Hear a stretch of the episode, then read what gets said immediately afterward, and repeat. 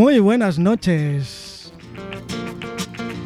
Un día más aquí en tu emisora favorita, Onda Pro.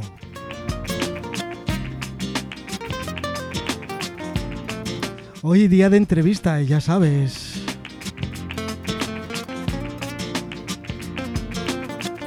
Continuamos con una saga muy interesante.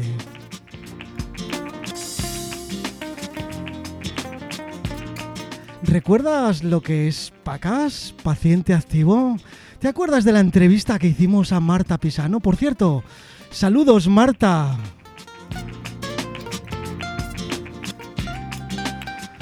Bueno, pues hoy tenemos a tres personas que son tres monitores de Paciente Activo Asturias.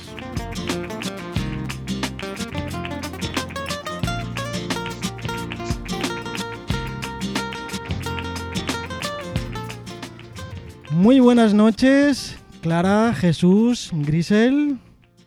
Buenas noches. Hola, buenas noches a todos. Hola, gente. Buenas noches, Marian, ¿cómo estamos? Hola, buenas noches. Aquí, esperando la entrevista con los monitores. Muy bien, bueno, pues tenemos tres monitores, eh, Grisel, Jesús y Clara. Vamos a comenzar con Grisel, nos va a decir quién es lo primero y nos va a poner un poquito en contexto de la entrevista anterior de lo que es paciente activo o PACAS. Eh, Grisel, buenas noches. Hola, buenas noches, Manu. Buenas noches a todos. Bueno, vamos a empezar eh, con algo facilito. ¿Qué es PACAS y cuál es su objetivo? A ver, cuéntanos. Eh, pues a ver, PACAS eh, realmente es un programa eh, y son las siglas que, que vienen a decir que es el programa de paciente activo en Asturias.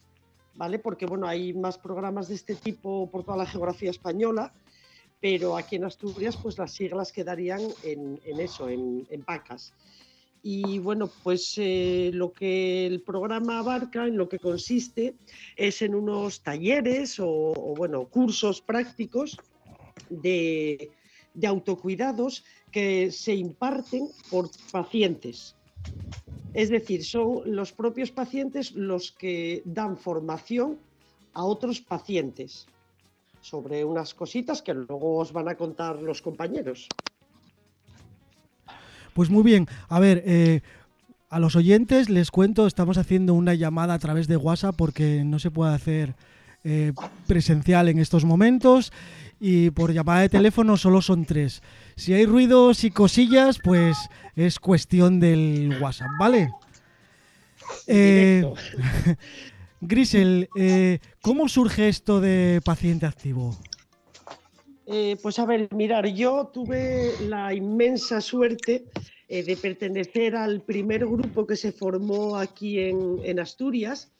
Eh, en realidad a mí me llamó una sanitaria del área de Avilés y, me, y como sabe que yo me apunto a todo lo que sea intentar ayudar a los demás y en la medida de lo que yo pueda participar, y me dijo, mira Grisel, eh, hay un programa eh, que consiste en que os tenéis que eh, formar según una metodología, que es la, metodología de Stanford, bueno, de la Universidad de Stanford. Esto os hablo que fue eh, a finales de 2013, en diciembre, una cosa así. Entonces me dijo, tenemos que llevar cada sanitario de cada área a un paciente pues para echarlo a andar un poquito, para que estéis supervisados, porque lógicamente esto se hace, viene todo derivado del SESPA y la formación tiene que ser veraz. O sea, no podemos llegar allí y decir lo que nos parezca. Es una formación muy estructurada, de la que, como decía, os van a hablar luego los compañeros. Y entonces lo que hicimos fue, pues, estuvimos, tuvimos que asistir al curso, éramos, me parece, unos 16, si no me equivoco, Clara, Sí, éramos 16 personas, creo, y, y, y dos, formadoras que vinieron de, del País Vasco. Correcto, eh, País Vasco. Lourdes, Lourdes y, y, Ay, ahora no me acuerdo de, Lourdes, de Estivaliz, sí. El País Vasco fue donde empezaron aquí en España, fue, me parece, el primer curso de paciente, el primer programa, vamos. Y ellas vinieron a impartirnos el curso y a la vez formarnos eh, como líderes, digamos, para que pudiéramos a su vez impartir futuros cursos. Entonces, bueno, la, verdad es que la formación fue un poco a contrarreloj. Estuvimos dos fines de semana, me parece que fueron eh, intensivos, eh, prácticamente de, 8 de la mañana a 2 de la tarde, casi sin salir, en, en Cabueñes. Y bueno, pues eh, fue muy gratificante y, y así empezó. Fuimos los primeros formadores del programa Paciente Activo.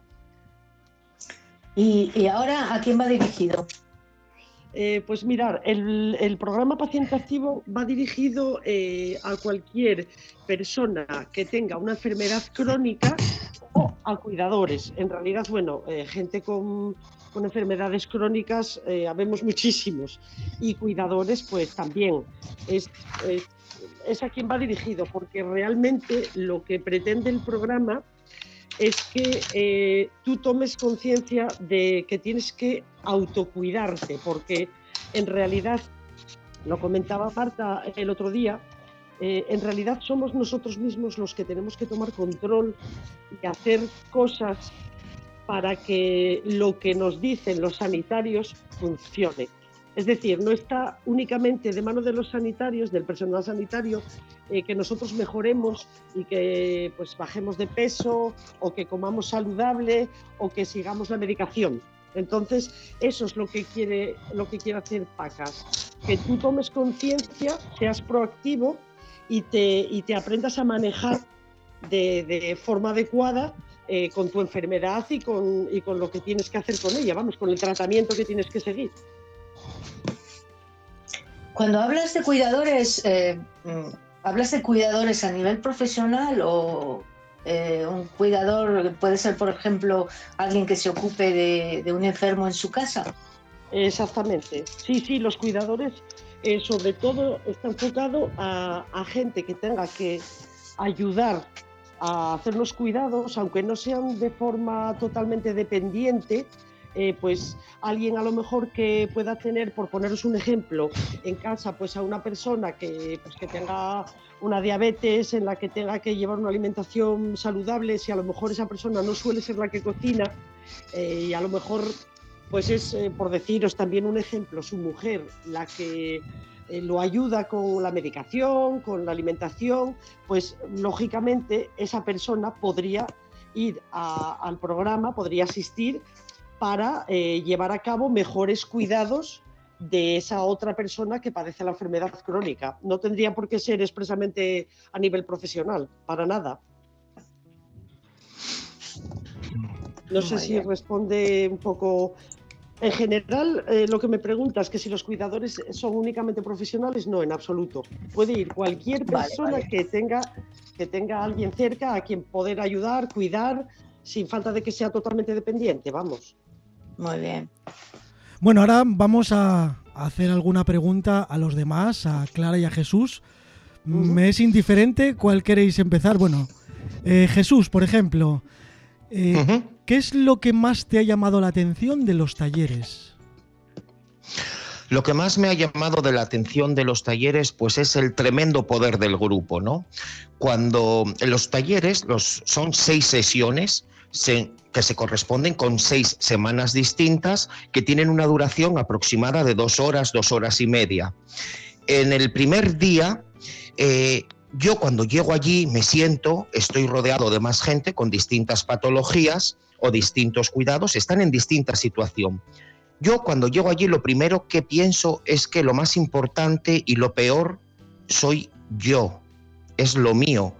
Pero luego ya voy relativizando voy viendo cómo gracias a la formación que voy recibiendo y a la puesta en práctica de las técnicas que voy aprendiendo, consigo grandes metas.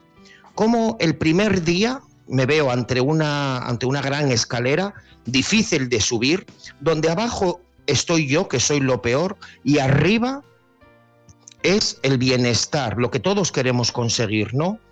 Pues esa dificultad, como abajo, que soy yo lo peor, y mi situación es la peor, ¿cómo la voy relativizando? para conseguir grandes metas. Eso es lo que más me ha llamado la atención, el tremendo poder del grupo. Ah, eso es muy interesante. Siempre, ya cuando lo contaba Marta, me llamaba mucho la atención a mí también. Ese poder que hay en el grupo y que sois capaces de sacar a todos. Exactamente, cada uno. Eh, al principio somos, soy yo con mis circunstancias, pero según voy relativizando, según voy eh, levantando la vista de mi ombligo, según voy viendo que los demás tienen una situación mucho peor que la mía, voy aprendiendo a coger esas técnicas para conseguir grandes metas. Pero ¿cómo? En pequeños escalones, subiendo, dando pequeños pasos. Sí, poquito a poco y hacia adelante siempre. Exactamente. Eh, Clara, Grisel, ¿algo que comentar? Bueno, a ver, eh, hay mucho que comentar. Bueno, en esta pregunta, vamos. No, en esta pregunta, pues eh, Jesús dice bien, hay mucho poder en el grupo. El grupo se va haciendo, no el primer, no el primer día, o sea, la, cada persona va con con un problema diferente, o sea, porque si hay un denominador común en un paciente crónico, eh, y hay de todas las patologías, no puedes hacer un taller para cada uno. Entonces, hay ciertos denominadores comunes, y es que eh, todos los que están allí, pues tienen miedos, frustraciones, porque en el momento que te diagnostican una enfermedad, tienes que, puedes hacer dos cosas, ¿no? Una, o pobre de mí, pobre de mí, que me tocó esta cruz, o salir adelante y cambiar de vida y volverte proactivo y hacer cosas que en tu vida anterior no puedes hacer y a partir de ahora puedes hacer otras tan buenas o mejores que las que hacías. Eso todo lleva a un aprendizaje y el, el taller lo que te da son unas herramientas, o sea, porque todos tenemos un potencial tremendo de cambiar nuestra forma de vida. Eh, lo que nos hace falta simplemente son las herramientas y las herramientas son las que nos da el curso de paciente activo. Pregunta para Clara. Perdón. Sí, sí, sí, dime. Nada, simplemente eh, me gustaría añadir eh, que tal y como comentaba Jesús de mano, que a lo mejor tú llegas allí y dices, tu madre, es que esto que me tocó a mí y luego empiezas a escuchar a los demás, en realidad no es que en cada clase eh, se hable de lo que a ti te pasa. Hay una parte muy pequeñita en el, en el primer día en la que se dicen, pues eso, las frustraciones que tienes o lo que a ti te ocurre, y es el único momento, eh, es que es importante matizar esto, porque yo cuando empecé en el curso pensé que yo iba a ir, pues a escuchar cómo todo el mundo se quejaba de lo que tenía y todo el tema, pero es que no tiene nada que ver. O sea, tú única y exclusivamente ves esa peculiaridad que dice Jesús de decir, jolín, yo que me estaba quejando de lo mío, y hay otra gente que tiene otras cosas y sienten lo mismo, no es que sean ni mejor ni peor. Lo que pasa que en el momento de tú escuchar a otras personas te das cuenta de que lo que decía él, pues que dejas de mirar para tu ombliguito, no es que pero es única y exclusivamente en un momento muy puntual del taller. No es que luego se esté todo el tiempo hablando de lo malo que es uno o lo, bueno que es otro, que es importante a lo mejor matizar un poco este aspecto. Muy bien. Em, ahora, pregunta para Clara. ¿Qué temas se tratan en las clases? Bueno, pues eh, a ver, se tratan muchos temas. Mm, eh, primero, eh, ejercicio físico, em, comunicación. La comunicación es, em, eh, con un enfermo crónico tienes que saber comunicarte con, el entorno, porque eso, dejar de mirar a nuestro ombligo y pensar eh, qué, me, qué, me, está pasando y enfadarte con el mundo. Entonces a veces no nos damos cuenta de que el interlocutor que tenemos enfrente no nos, no nos puede entender y tenemos que hacer que nos entienda. Eso es muy complicado, pero volvemos a lo mismo. Eh, técnicas, de, técnicas de manejo de, emociones, eh, se trata mucho este tema, eh, también se, se trata mucho la relajación, se trata el ejercicio físico, la alimentación saludable, crearnos propósitos, hacer eh, cambios en nuestra vida que, que, pensamos que no podemos hacer y, que con muy poco que, nos demos cuenta podemos eh, ser eh, capaces de manejar nosotros nuestra enfermedad. No dejar que seamos un enfermo que, que, quien domina sea el médico. O sea, tú vas y después, que estoy, que estoy malito de esto, lléveme usted. No, la enfermedad es tuya. Tú eres quien te tienes que cuidar. Entonces, a través de, de, esta, de estas pautas que se, que se trabajan en, los talleres, aprendemos cada uno, como, como digo, cada uno tiene su, su, su propia patología, pero sí que en todos hay denominadores comunes. Y todos, lo que decía Gris, eh, todos pues eh, mm, hablamos muy poco de nuestra enfermedad, pero sí de los denominadores comunes, ¿vale? Que son muchísimos. Eh, y eso, eso es lo que se trata. ¿Alguien tiene que aportar algo más? Yo, bueno, por, dar un poco la puntilla, porque lo que comenta Clara está muy completo, todo, todo lo que se trata, eh, sea el tema que sea, son todo hábitos que, hacen que lleves eh, siempre el pensamiento positivo por delante y la proactividad y al final eh, todas esas cosas se adquieren a través de habituarte a pensarlas, a hacerlas, bueno, llevan un proceso, pero todo lo que se ve en el programa es adquirir hábitos continuamente y pensamientos positivos y ser proactivo y para adelante, como dice el otro. Claro que cuando luego te das cuenta de que esos hábitos funcionan y que te dan beneficios, es cuando pues es positivo, ¿no? Exactamente. Es justo así. O sea, tú empiezas eh, haciendo cualquier tema que se trate, tanto pues eh, el uso de los medicamentos, eh, la comunicación, como decía Clara, que es tan importantísima, porque a veces que pensamos que cuidarse únicamente es hacer una dieta y ejercicio, pero ser proactivo es muchísimo más. y hay muchas más, muchísimos más factores que influyen. Y si tú los vas incorporando en tu día a día poco a poco, esos hábitos al final los haces casi de forma eh, inconsciente y, al, y, a, la vez te van beneficiando conscientemente.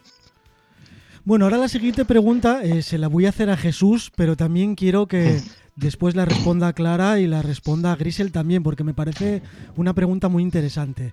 Jesús, ¿qué te aporta a ti, Pacas, si los talleres los impartes de forma altruista?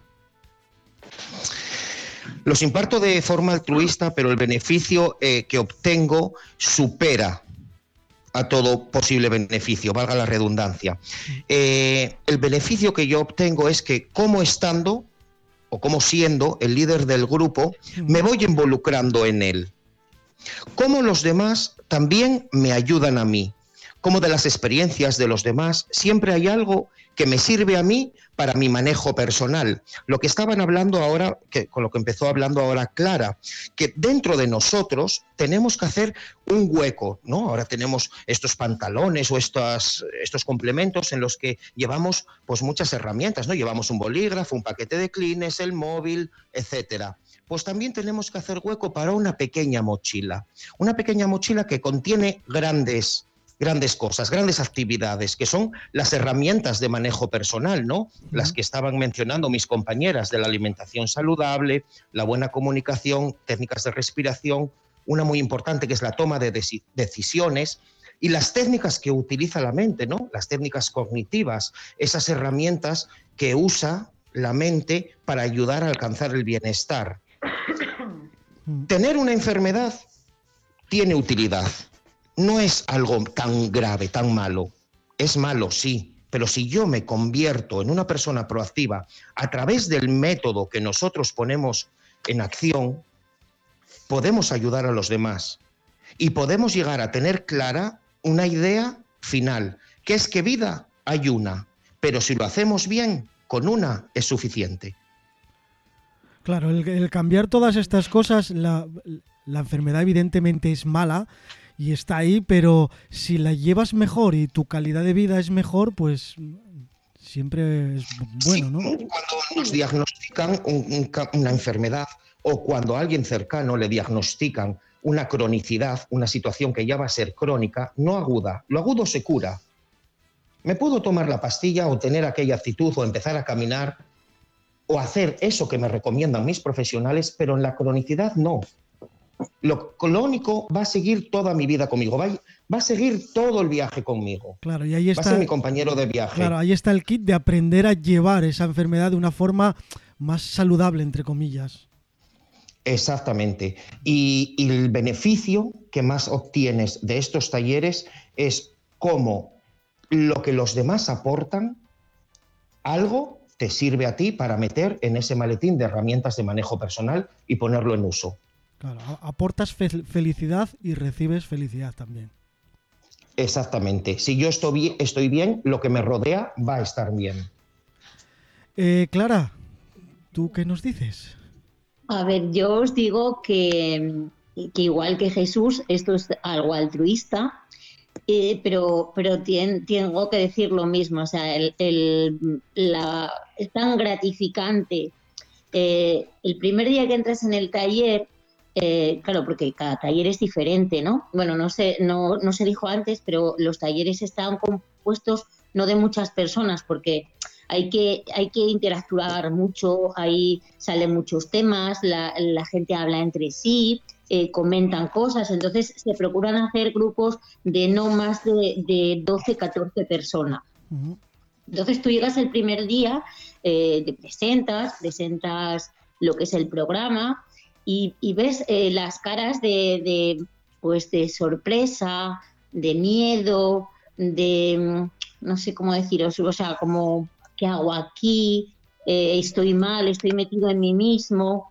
Y cuando estamos en la, en la última sesión, en la sexta sesión, os puedo decir que el cambio es tan, tan brutal que, que, que, no hay mejor gratificación. O sea, no hay dinero que pague el que alguien te diga gracias por ayudarme a superar lo que no podía superar. O sea, eso no tiene precio ninguno, os lo garantizo. Os lo garantizo. Supongo que Grisel pensará de la misma forma. Uf, yo es que los escucho hablar y se me eriza la piel. Porque yo, es muy emotivo. Eh, para seros sincera, yo empecé el programa Pacas por compromiso, porque esta amiga, pues sabe que yo me apunto a todo, me dijo, madre Grisel, no me va a decir que no. Y, entré en aquella sala con gente que no conocía de nada y, me empecé sorprendiendo ya en el minuto uno. O sea, y luego ya cuando salí de aquel curso y ya me empecé a preparar para impartir yo eh, cursos y a buscar gente, a quien puedo ayudar. Eh, lo primero, mi primer curso en realidad fue donde yo vivo. Eh, lo gestioné de manera que repartí unos panfletos por el pueblo a través del panadero y salieron, salió gente para hacer dos cursos, de hecho. Había, hubo mucha gente que se apuntó y se animó. Y, yo me di cuenta de que, bueno, es una frase hecha, pero salvo lo que se ha olvidado, nada es nuevo. Entonces tú en cada curso, mm, es lo que decía un poco Jesús, en cada curso refrescas y al final mm, vas siendo el líder del, del formador del curso, pero resulta que el que aprendes eres tú porque cada persona es un mundo, cada grupo eh, responde de una forma distinta. Y lo que decía Clara, yo hubo una persona que me dijo, mira Gris, yo estaba hundido ahí abajo y me, me salvaste la vida, o sea, es que me sacaste a flote porque al final eso es el poder del grupo. Tú vas allí con unos pensamientos súper negativos y resulta que sales de allí el más feliz del mundo, porque te estás dando cuenta de que puedes hacer un montón de cosas y salir adelante y que sí, que se puede. Entonces es eso, no hay dinero que pague eso, de verdad, ayudar a los demás. Claro. Eh, mm, pregunta para... Mm, dime. Sí, sí, sí, estaba, esperando, que hablaras tú. Ah. pregunta, pregunta para Clara. A ver, Clara, ¿todo lo que se ve en, las clases es teoría o hay ejercicios prácticos o, hay deberes para casa? ¿Cómo es eso? A ver, eh, a ver, lo que se ve en el, en el taller, pues imagínate que son dos horas y media de teoría de tostón, pues no tendrían éxito, la verdad, por, mucho que diga el monitor o por muy agradable que pueda ser. Eh, no, mira, eh, tenemos un cuaderno, un cuaderno que es para, para los para los asistentes, en el que mm, se va apuntando el estilo de vida, ¿vale? Eh, simplemente con, eso, que, mandamos, pues que, lo apunten al día siguiente lo que haces en tu día a día, a la, a la semana siguiente, cuando vuelves, ya cada uno se da cuenta eh, de, lo que, de lo que hace bien y lo que hace mal, de lo que tiene que cambiar lo que no tiene que cambiar. Entonces eh, ya, ya se empieza a interactuar, interactúa muchísimo la gente. Eh, algo que no dijimos aquí y, que creo que, es muy importante decir por si alguien quiere apuntarse a, los talleres, es que todo lo que se habla, todo lo que se dice en, en ellos, eh, es total y absolutamente confidencial. Nadie juzga a nadie. Eh, tú puedes decir lo que quieras, siempre desde el respeto, pero no se juzga a nadie. los monitores eh, no podemos no podemos permitir que, nadie que nadie juzgue a alguien que, pueda tener un problema que a lo mejor a ti te parece una tontería, pero para él a lo mejor es un mundo, ¿no? Entonces salen muchos temas muchos temas que no son agradables y, es total y absolutamente confidencial. Aparte, pues mira, se, hacen ejercicios, eh, em, se hacen lectura de etiquetas, aprendemos a, a, estructurar, eh, mirar, oye, ¿qué comemos? Pues mira, esto me parece que es saludable. Y resulta que te pones a mirar y a entender etiquetas y dices tú, pues lo que estoy comiendo es una porquería. Eh, otra cosa que hacemos pues son técnicas de relajación con unos CDs que se ponen como una, cosa. Es que no quiero destripar todo el todo lo que pasa en el curso porque entonces no sería no sería tan tan agradable. Eh, pero bueno, de teoría poca, o sea, teoría muy, muy poca. Simplemente es que interactuamos, nosotros damos las herramientas, vuelvo a decir, eh, con, las herramientas salen todo. Esto es como el carpintero, o sea, tú tienes todos los utensilios para, hacer una, mesa, pero como nadie te diga cómo se hace la mesa, por muy fácil que parezca, pues no las puedes hacer. Entonces, con esas herramientas, eh, adelante. Hay que ser positivo, que eso es lo, lo lo que consigue en los talleres. Pensamientos positivos y, y salir adelante con la, con la enfermedad. Que mm. como decía Jesús, la, hay dos tipos de, enfermedad, claro, los agudos. O sea, tú tienes una apendicitis y te operan y se acabó. Eh, pero claro, si te diagnostican una fibromialgia, si te diagnostican un lupus, si te diagnostican una diabetes, pues claro, tienes que saber llevar la vida con ello. Entonces, simplemente las pautas. Mm, voy a poner también por caso algo mm, que, pueda parecer un poco brusco, pero tú imagínate un, montañero que se cae escalando y le tienen que cortar una pierna y dice, se me acabó la vida. Pues no, seguramente que puedes hacer otro tipo de ejercicio, no, tiene por qué acabársete la vida. A lo mejor, pues, siendo, siendo una persona proactiva, eh, quitarás esos miedos, te gustaría seguir haciendo deporte y tienes que adaptarte a hacer otro deporte, pero no dejar de hacerlo. En eso consiste, en cambiar lo malo, pasarlo a lo bueno. Es, un poco, perdona que te interrumpa, Clara, eh, la palabra que está tan de moda, eh, yo creo que el resumen de Pacas es que mm, tiene, te enseña a ser resiliente, o sea, a ver la parte buena de lo malo que tienes. Algo así. Sí. Es que no la vas a poder cambiar y entonces o, te hundes y te dejas morir, como decía aquel que morro, que morro y morreó. o, te dedicas a vivir y, a cambiar cosas que, a lo mejor te gusta más la, vida que tienes después de que te diagnostiquen una enfermedad que la que llevabas antes. Eso también nos tiene ocurrido, ¿eh? Qué cosas, ¿eh? Qué cosas. Bueno, eh, Jesús, si ya sabemos que tenemos que cuidarnos, que lo sabemos todos, ¿qué me dirías tú para convencerme de que yo vaya a los talleres? sea, yo sé que tengo que cuidarme, pero a ver, ¿cómo me convencerías tú? A ver, ven a los talleres que, que tienes la solución. Bien, tú sabes que te tienes que cuidar porque tienes una situación crónica donde el personal X, donde el personal sanitario no te la va a resolver. El personal sanitario simplemente te va a dar unas pequeñas pautas que tienes que seguir, pero la responsabilidad es tuya cuando tú te vas para tu casa. ¿No?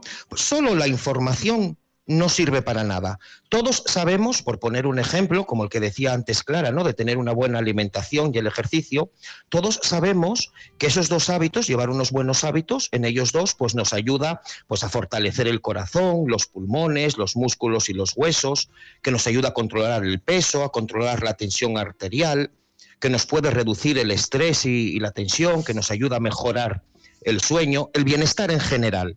La información por sí sola no nos sirve para nada. Lo que necesito es capacitarme. Y ser capaz, ser capaz se consigue con un método. Y este método es el que se enseña y se vive en los talleres. Porque en los talleres, como decía Clara y Griselda, no solamente estamos para enseñar, sino para vivir, para poner en práctica. Los talleres no son solo aprender y punto. Es aprender a hacer, es poner en marcha habilidades, porque solo el saber, el saber no ocupa lugar.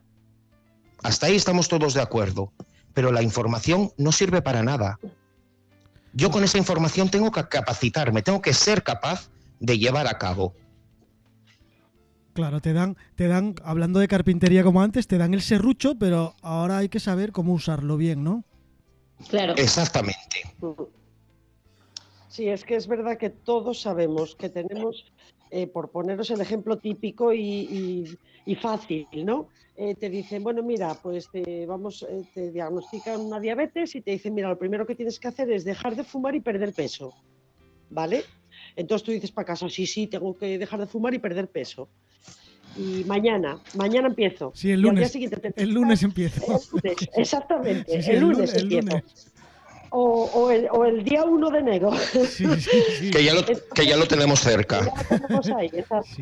Pero dices tú, bueno, ¿y cómo lo dejo? Dejándolo, pero te, empiezas a dar cuenta de que requiere una fuerza de voluntad tan brutal que al final no lo haces porque te parece mm, imposible, se te hace mm, que está ahí arriba y lejos. Entonces, claro, en el programa lo que, lo que te vamos a enseñar es eh, es lo que tienes que hacer para que te sea mucho más fácil llegar a conseguir eso que tienes que hacer. ¿Vale? Son como trucos y habilidades eh, que te van a ayudar eh, a dejar de fumar, a adelgazar, pero claro, las tienes que ir poniendo en práctica tú, con el grupo. Claro, ir haciéndolo poco a poco. Correcto. me dejáis, si me dejáis introducir algo, a ver, hablamos siempre de, de, ejercicio físico y de buena alimentación, alimentación saludable. Lo que quiero que quede claro que, que no para todo el mundo eh, ni vale el mismo ejercicio ni vale la misma alimentación, ¿vale? Porque eh, tú puedes eh, tener una enfermedad que no te permite pues andar en bicicleta, pues porque tengas una hernia discal, pero a lo mejor puedes caminar. Entonces, el ejercicio físico, igual que la comida, eh, la alimentación hay que adecuarlo a tu patología, ¿vale? Porque claro, pensamos el ejercicio físico, ala, pues me apunto al gimnasio. No, no se trata de eso. Se trata de adaptar todo lo que sabemos, adaptarlo a lo que podemos hacer. Yo si tengo diagnosticada, pues no lo sé, eh, soy celíaca, eh, resulta que, no puedo comer cualquier alimento, tengo que llevar una dieta estricta. entonces, son o sea, todo esto engloba muchísimo porque cada uno tiene que adaptar, o sea, coger esas herramientas y hacer su mesa. Uno hará una mesa pequeña, otro hará una, una mesa auxiliar, otro hará una mesa enorme para comer 12, pero todos haremos una mesa donde nos podamos, o sea, donde nos podamos poner, ¿vale? Entonces, de eso se trata, porque claro, tú dices, ¿en qué consiste el curso? Vale, eh, comer bien, ejercicio, ah, relajación. No, eso hay que adaptarlo a cada uno. No es lo mismo lo que yo pueda tener que lo que pueda tener Jesús o lo que pueda tener Griselda. Y eso se nos da en todos los cursos. todos tienen denominador común, todos, absolutamente todos, pero cada uno tiene que adaptarlo así. ¿Vale? Porque, no cada uno dejamos de, en el fondo, ser yo con mis circunstancias. Evidentemente. Oye, y ya viniendo al caso, que conteste el que quiera, ¿cuál es el porcentaje de éxito que tenéis al enseñar eh, estas capacidades con este método? Uf, pues yo te diría que altísimo. altísimo. Bueno, yo hablo por mí, por los cursos que yo, que yo impartí, eh, es altísimo. O sea, mm, me atrevería a decir que de, un 70% es mucho, ¿eh? Sí, sí, es mucho. Es, es, mucho. Eh, y se trata, pues, de eso. A ver, no se trata de cambiar tampoco digas, oye, eh, entré siendo de una manera y salgo, y salgo siendo, mm, siendo de otra. No, pero con pocos, eh, con pocos pocos hacemos un mucho. Sí, yo creo que por lo que yo voy recibiendo, creo que entras eh, con unos hábitos y una calidad de vida y sales con una calidad de vida y unos hábitos mejores. O sea, primero tienes una calidad de vida y ahora tienes otra que es mejor y con unos hábitos, evidentemente, eh, mejores también. Pues sí. A ver, de todas formas, eh, bueno, yo en cuanto a los cursos que yo impartí eh, o, dirigí, digamos, yo me atrevería a decir que el éxito es del 100%, porque el mínimo hábito, el mínimo hábito que tú consigas que un asistente al taller lo modifique en su beneficio, ya es un éxito. O sea, ya es un éxito, porque eh, lo interesante, lógicamente, es que se adquieran todos los hábitos posibles y que la persona que asiste sea proactiva, pero el mínimo éxito ya es, ya es un logro enorme, porque eso significa que está aprendiendo esa habilidad. Y luego, como todo en esta vida, eh, el, programa no es milagroso y también requiere de eh, constancia, porque si tú acaban los talleres y sigues haciendo las cosas como más o menos tienen que ser durante un mes y luego te olvidas de todo y pasas de todo, pues tampoco va a ningún sitio. Claro, se supone que, hay, por eso eh, Clara decía un 70% de éxito, porque no todo el mundo luego sigue todos esos hábitos que debe de seguir. Claro. Ah, vale. Entonces vosotros os referíais a después del programa. Claro, sí, sí, sí, No, no, dentro del taller evidentemente ahí yo sí lo veo 100%. Yo me refería a eso, a que una vez que salen, que acaban el taller, el, porcentaje de éxito. Sí. Y, hay personas que no solamente eh, salen cambiando sus hábitos, porque el taller eh, no es que sea la panacea, me resolvió la vida, ya estoy al 100%. Hay gente que le ayudó a mejorar y hay gente que le ayudó a descubrir, porque al hacer las distintas actividades y los distintos temas que tratamos en los talleres, hay personas que les saltó la bombilla, el chip, y dijo, uy, pero si yo tengo esa sintomatología o yo me estoy sintiendo esos sentimientos que estamos poniendo aquí en común, voy a decírselo a mi proveedor de salud y venirte a la semana siguiente o a la otra y decir, chicos, grupo, gracias por lo que me habéis aportado, porque con esa información fui a mi proveedor de salud y he descubierto que lo que yo padezco no es esto. Ayudé a mi proveedor de salud a descubrir que realmente lo que tengo es esta otra enfermedad que es donde vamos con la comunicación, que a lo mejor tú eh, no te comunicabas bien, que es lo que comentaba al principio Clara, y, en, el programa pues te ayuda un poco a que te comuniques mejor con, tu entorno. Si tú asistes eh, con el personal sanitario a unas consultas, a, a decirles pues lo que me duele y no sabes explicarles lo que a ti te duele, malamente te van a poder ayudar. Entonces, eh, yo creo que Jesús va por ahí, vas por ahí un poco, Jesús. Sí, sí. A, cómo a cómo interactuar, a cómo programar esas visitas, el aprendizaje, el método.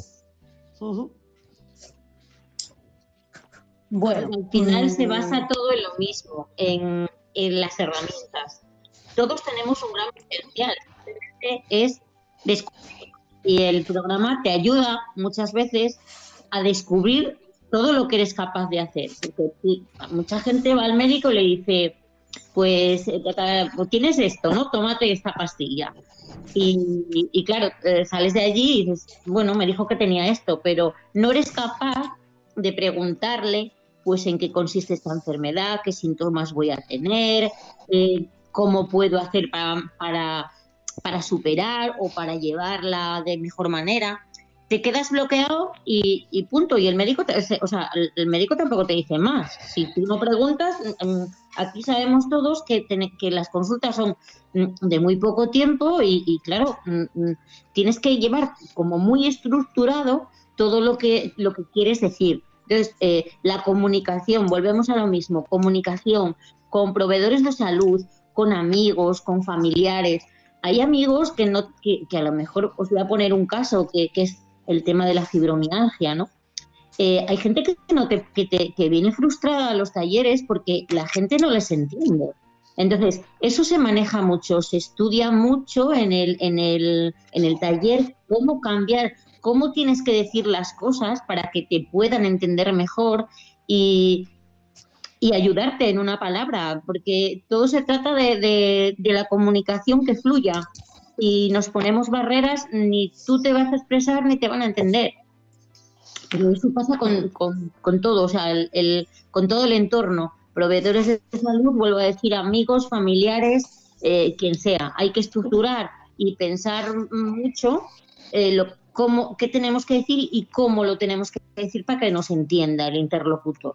Entonces, todo son técnicas, técnicas, técnicas, y el, método funciona, o sea, se lleva funcionando montones de años. Hay eh, muchísima gente eh, que asistió a los talleres, vuelvo a decir con un porcentaje, no me atrevo a decir tampoco la, cantidad de, no me sale ahora la, palabra, de, efectividad del, del taller, pero, pero vamos, que funciona es un hecho.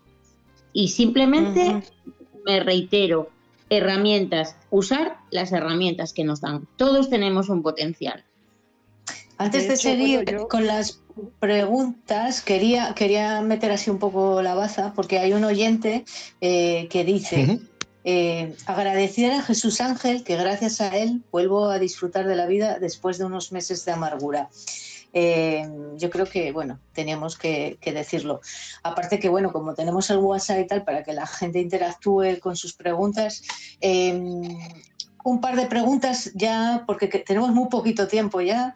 Estas van para Clara. Eh, ¿Qué materiales se necesitan para las clases y dónde puede apuntarse la gente a los cursos de PACAS? Bueno, materiales eh, los aportamos nosotros, por supuesto bueno, nosotros los aporta la consejería, pero en este caso lo llevamos los monitores. Em, uno es un libro que, el, título es Tomando controles de salud, que ya hice bastante. Y, luego tenemos un cuaderno, el cuaderno eh, en el que vamos anotando nuestro estilo de vida cada día. Eh, y unos CDs que damos de ejercicio y otros de relajación. Eh, los asistentes no tienen que llevar nada todo allí. Y respecto a dónde se pueden eh, apuntar, pues mira, se pueden apuntar en las escuelas pacientes, tratamientos, eh, se pueden apuntar en los centros de salud. Eh, hay muchísimas asociaciones que ya, ya conocen el programa, ya se les presentó el programa. Y algo que quiero decir es que está muy bien que la gente se asocie, ¿vale? Porque mm, siempre vas a tener más información de todo cuando eh, estás en una asociación, pues como es el caso de Gris, eh, de diabéticos, si tienes pues eh, lo que decía antes lupus, pues una asociación de, lupus, vas a tener mucha más información, vas a, vas a estar mucho más al día. Entonces, en casi todas las asociaciones de, de, enfermedades crónicas que hay en, Asturias está presentado el programa y ahí también te puedes, puedes apuntar. Luego, a través de la página de Astur Salud, poniendo el programa Paciente Activo, también puedes. Hay muchos canales por donde se puede apuntar.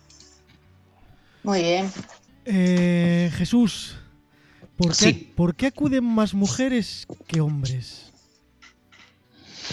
Pues me parece, me parece una pregunta muy interesante, ¿no? que por qué está pasando esto de que acuden, lo vemos todos, mis compañeras estarán de acuerdo, en que hay más mujeres que hombres. Bajo mi punto de vista, yo creo que el cuidado, históricamente, siempre ha recaído más en la mujer. Hay alguien malo, hay algo mm, a quien atender, hay algo que preparar para alguien que tiene que tener una dieta, hay alguien todos esos cuidados recaen siempre ese peso en la mujer. Al hombre se le deja más el trabajo de afuera, la despreocupación. No te preocupes, yo te cocino eso, yo te aviso de la pastilla, yo te doy, yo te... Pero sin embargo, eh, los cuidados, quien más cuidados necesita, no son las mujeres, sino que son los hombres. ¿Y por qué es eso? Yo creo que lo que falta es concienciación de lo que es uno capaz de hacer. Sí, sí, yo sé que tengo que dejar de comer, pero no va a dejar de comer ese, eso que, me está haciendo daño mi mujer por mí. Yo sé que tengo que caminar, pero no va a caminar mi mujer por mí. Yo creo que acuden más mujeres porque históricamente el cuidado siempre ha recaído más en la mujer y tenemos que concienciarnos. Claro, bueno, eso supongo que poco a poco va cambiando como otros aspectos en la vida, supongo, ¿no? Exactamente. Bueno, yo quiero también, ah, eh, Jesús está hablando de más que nada de los, de los cuidados, de, de las cuidadoras en este caso, que sí, sí que es verdad que, la mujer tiene el rol de cuidadora desde, desde siempre.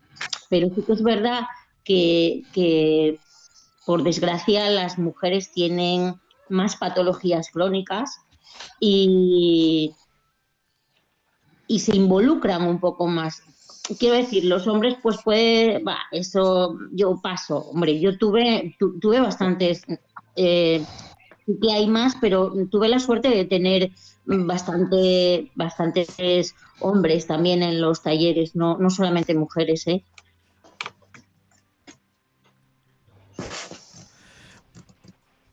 ¿Algo, ¿Algo más que decir, Grisel?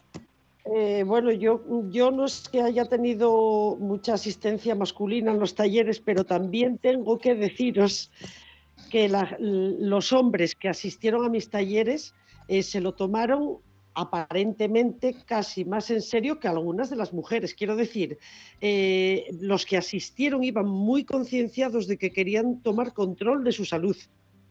Entonces ellos iban a por todas. O sea, les decías, tenéis que apuntar esto en casa. Te venían con aquello hecho de pe a pa.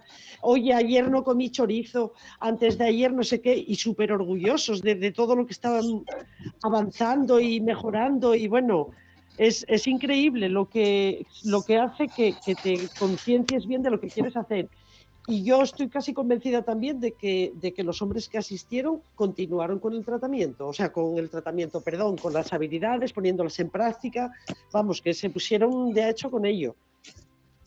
Muy bien. Bueno, ahora voy a haceros una pregunta a, los tres también. Eh, si eso empezamos con, el orden que teníamos, Grisel, Clara y, Jesús. Eh, y la pregunta es la siguiente. Si es un proyecto tan bueno, si vosotros lo vendéis tan bien como lo estáis vendiendo, ¿por qué no lo recomiendan los médicos? La pregunta del millón. a ver, eh, yo, tengo una teoría. Una teoría por, porque eh, tengo muchas amistades que están en el gremio sanitario y es cierto que hay veces que los pacientes nos empoderamos demasiado frente al sanitario equivocadamente. Es decir, eh, hay mucha gente ahora, yo por lo menos no lo hago, pero hay mucha gente ahora que va al médico y enseguida dice, pues yo vi en internet que esto era así o que lo otro era así. Entonces, eh, yo siempre dije que debería haber una asignatura para los sanitarios cuando se están formando que fuese, que fuese a hacer el taller paciente activo. Eh, es cierto, porque por un lado probablemente empatizarían muchísimo más y que no que hay muchos muchos sanitarios que lo hacen, ojo, no estoy criticando a los sanitarios en este aspecto, bueno, nada más lejos de la realidad, pero se darían cuenta eh, de cosas que mm, para las que no les forman y por otro lado se darían cuenta de que nosotros no estamos eh, dando unos talleres a la gente sobre su enfermedad, sino sobre algo que ellos no les pueden informar en, la consulta.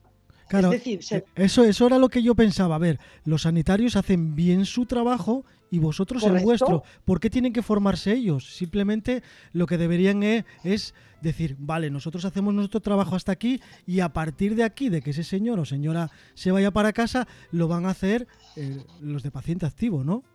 A ver, sí, pero ellos aprenderían a lo mejor también y se darían cuenta eh, a no ser tan reacios de recomendar que el paciente se apunte al curso, porque yo creo que ellos no conocen verdaderamente en qué consiste el curso. Entonces tienen miedo a que el paciente se empondere demasiado. no, Grisel, no, no, ahí tengo que, tengo que diferir contigo. No estoy, no estoy de acuerdo. A ver, yo pienso que ellos, su, su labor es diagnosticarte vale que no pueden empatizar. Yo cuando, cuando a veces digo, a ver, cuando te dice el médico, entiendo lo que estás pensando o entiendo lo que estás pasando, digo, no, hasta que tú no tengas lo mismo que yo, no me vas a entender. Pero es que no es su labor, su labor es eh, decirte lo que tienes, tu labor es cuidarte. Mm, ¿Por qué no lo recomiendan? Mm, yo sí sé que hay, no todos los médicos mm, no quieren el, programa, pero sí que hay, hay muchos que sí, eh, pero claro, tienes que, que tú lo que no puedes es decirle al médico que sabes más que él, lo que estabas diciendo tú, Grisel, es que viene internet que tengo esto, es que no, volvemos a lo de siempre. Mm, ya sé que soy una pesada, pero la comunicación, si tú le haces entender a esa persona eh, eh, lo que tienes, va a fluir mejor y él y yo, yo te, digo que hay médicos que lo recomiendan. No, no todos, pues habrá, como todo, como todo en la vida, todos somos personas y hay gente pues que empatiza más, gente que empatiza menos y gente que te quiere ayudar más y otra menos. Pero no, no demonicemos tampoco al, en este caso a los médicos eh, que no quieren el programa. No estoy de acuerdo, ahí no, ahí no, no estoy de acuerdo. yo, no, yo, no, yo no dije eso. Yo cuando. No, no, no, yo estoy... Ah. lo, dijo, ella, lo dijo ella. yo, la gente con la que hablé, sanitarios que conozco, me dicen: Mira, a mí me da mucho miedo que los pacientes os vengáis demasiado arriba. Y yo le decía: Eso es porque no conoces el programa. Y, y tengo que diferir contigo en una cocina nada más clara, y es que efectivamente igual no es labor de ellos empatizar con el paciente, pero el trato subjetivo es súper importante en la hora de atender, un paciente. Eso sería otra asignatura, Grisel. Eso, sería otra asignatura. Por eso, pero si, si diesen, si ellos en su formación profesional diesen el programa a lo mejor veían otras cosas. Tampoco estaría tan de más. Bueno, de todas maneras, lo de. Hay que proponerlo ya más arriba. Yo, e, si, me permitís, levanto la mano, aunque no me la veáis, la tengo levantada. Solamente en esta, en esta balanza eh, me voy a inclinar un poco más hacia Clara con, perdón de los demás, me voy a inclinar un poco más hacia Clara. Eh, que no lo recomiendan, yo creo que sí lo recomiendan, pero el tema está en cuándo lo recomiendan. Yo cuando tengo una situación crónica, estoy trabajando con mi proveedor de salud, llámese médico, dentista, fisio, psicólogo, etcétera.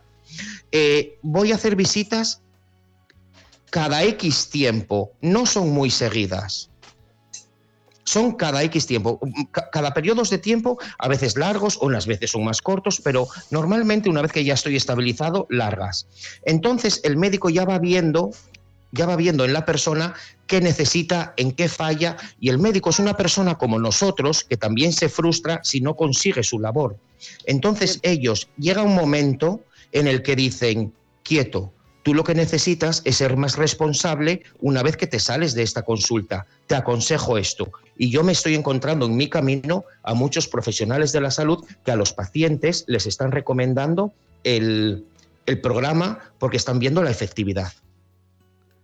Yo no generalicé, ¿eh? yo dije que conocía a, a, madre que yo tengo muy buenos amigos sanitarios y vamos a ver, no quiero que parezca que yo estoy hablando de todo el gremio general. No, no, yo ¿eh? creo que se entendió perfectamente. No, se entendió ah, perfectamente. Yo creo que los que no lo recomiendan es por ese motivo que yo os indicaba. No, es, que, al final. Sí, cuando alguien dijo, es que, eh, no sé quién lo dijo, el sanitario no tiene que empatizar. Yo soy de las personas que pienso que todo el mundo tiene que empatizar siempre. Aunque sea, exacto. Siempre. Seas Aunque lo no que puedas- seas, sí, aunque estés hablando con el vecino, siempre hay que empatizar. Entonces, yo creo que el médico o el sanitario o quien sea que no empatice, ese es el que no va a aceptar este método, seguro. Ya- Sí, yo no dije que, que- no empat- que no tenía que Cierto, empatizar. A ver, sí. igual me, me expresé mal. Sí, yo entendí lo que sí, lo que Clara quiso decir. Es que, a ver, lo que sí es cierto, por, por- por deciros, es que realmente eh, lo que es un, un trato entre iguales es mucho más fácil de que nos entendamos unos a otros y empaticemos unos con otros, que mm, alguien no se puede poner en tu lugar si no está pasando por algo parecido o por lo mismo. Pero bueno, Claro. hay que intentarlo, o sea, Claro, sí, hay que sí. intentarlo. Entonces a mí me, me parece buena idea. Yo creo que hasta en todas las profesiones debería haber una asignatura que fuese empatizar, Sí, O pues sí, sea, eso es. para que sepas un poco, mm, tienes que ponerte en el lugar de- de- del otro para que... La asignatura Pero habilidades bueno, que- sociales. sí. Exacto, que me desvío, que me desvío, perdonad. Creo que Sí, sí, sí, nos entendemos perfectamente, vamos, que no sí, es sí. cuestión de... Bueno, pues es que se nos acaba el tiempo. Nos queda nada, tres minutitos de nada, ¿eh? Pues yo, si me permitís, Venga, eh, todo para terminar. Y yo también, y yo también. Venga, Clara, dale.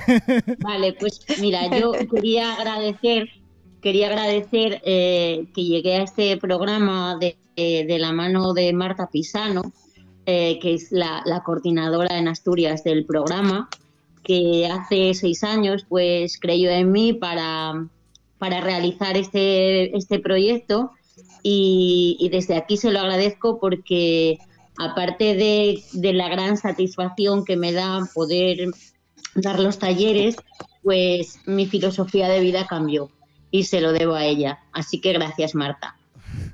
Jesús. Mm, decir amén a las palabras que acaba de decir Clara, dando las gracias a Marta Pisano y además compañeros que tenemos por las áreas. Y yo también quería decir que aquí lo estuvimos todo pintando tan guapo, tan guapo, tan guapo, que yo me estoy viendo en un jardín de rosas. Pero yo quiero decir que realmente no todo es tan guapo, porque mis compañeras creo que estarán de acuerdo que eh, también vamos metiendo caña, vamos a ejercer una presión tan grande ¿Para qué? Para coger la herramienta suficiente para romper la argolla de esa cadena que es la que nos hace estar mal. Para romper la relación en esos síntomas que nos hacen estar mal para poder llegar a estar bien. Bueno, pues nada, llegamos al final. Eh, yo sí quiero dar las gracias a Grisel, a Jesús, a Clara. Sois gente estupenda, tendría que haber muchísimos más en este mundo como vosotros. Y nada, muchísimas gracias por haber venido. Gracias a vosotros por darnos la oportunidad. Gracias por hacerse, por hacer oír a- el programa de paciente activo, chicos. Bueno, no, no, no será, no será el último, no será el último, seguro, vamos. Ahora tenéis Bueno, que yo- a pacientes, a pacientes que asistan. Yo no, yo, A ver qué yo no les voy a, yo no les voy a dar las gracias todavía, lo voy a dejar pendiente, que siempre hay que dejar algo pendiente para que haya una próxima vez. Muy bien, Jesús, muy bien. Me gusta esa manera de Lo pensar. apuntamos. Sí. Gracias. Gracias. Buenas noches a todos y un saludo a todos los oyentes. Bueno, pues nada, hasta aquí este bonito programa, porque ha sido bonito, ha sido emotivo, cargado de grande, de grande gente, y nos despedimos hasta el próximo, que estoy seguro que será pronto.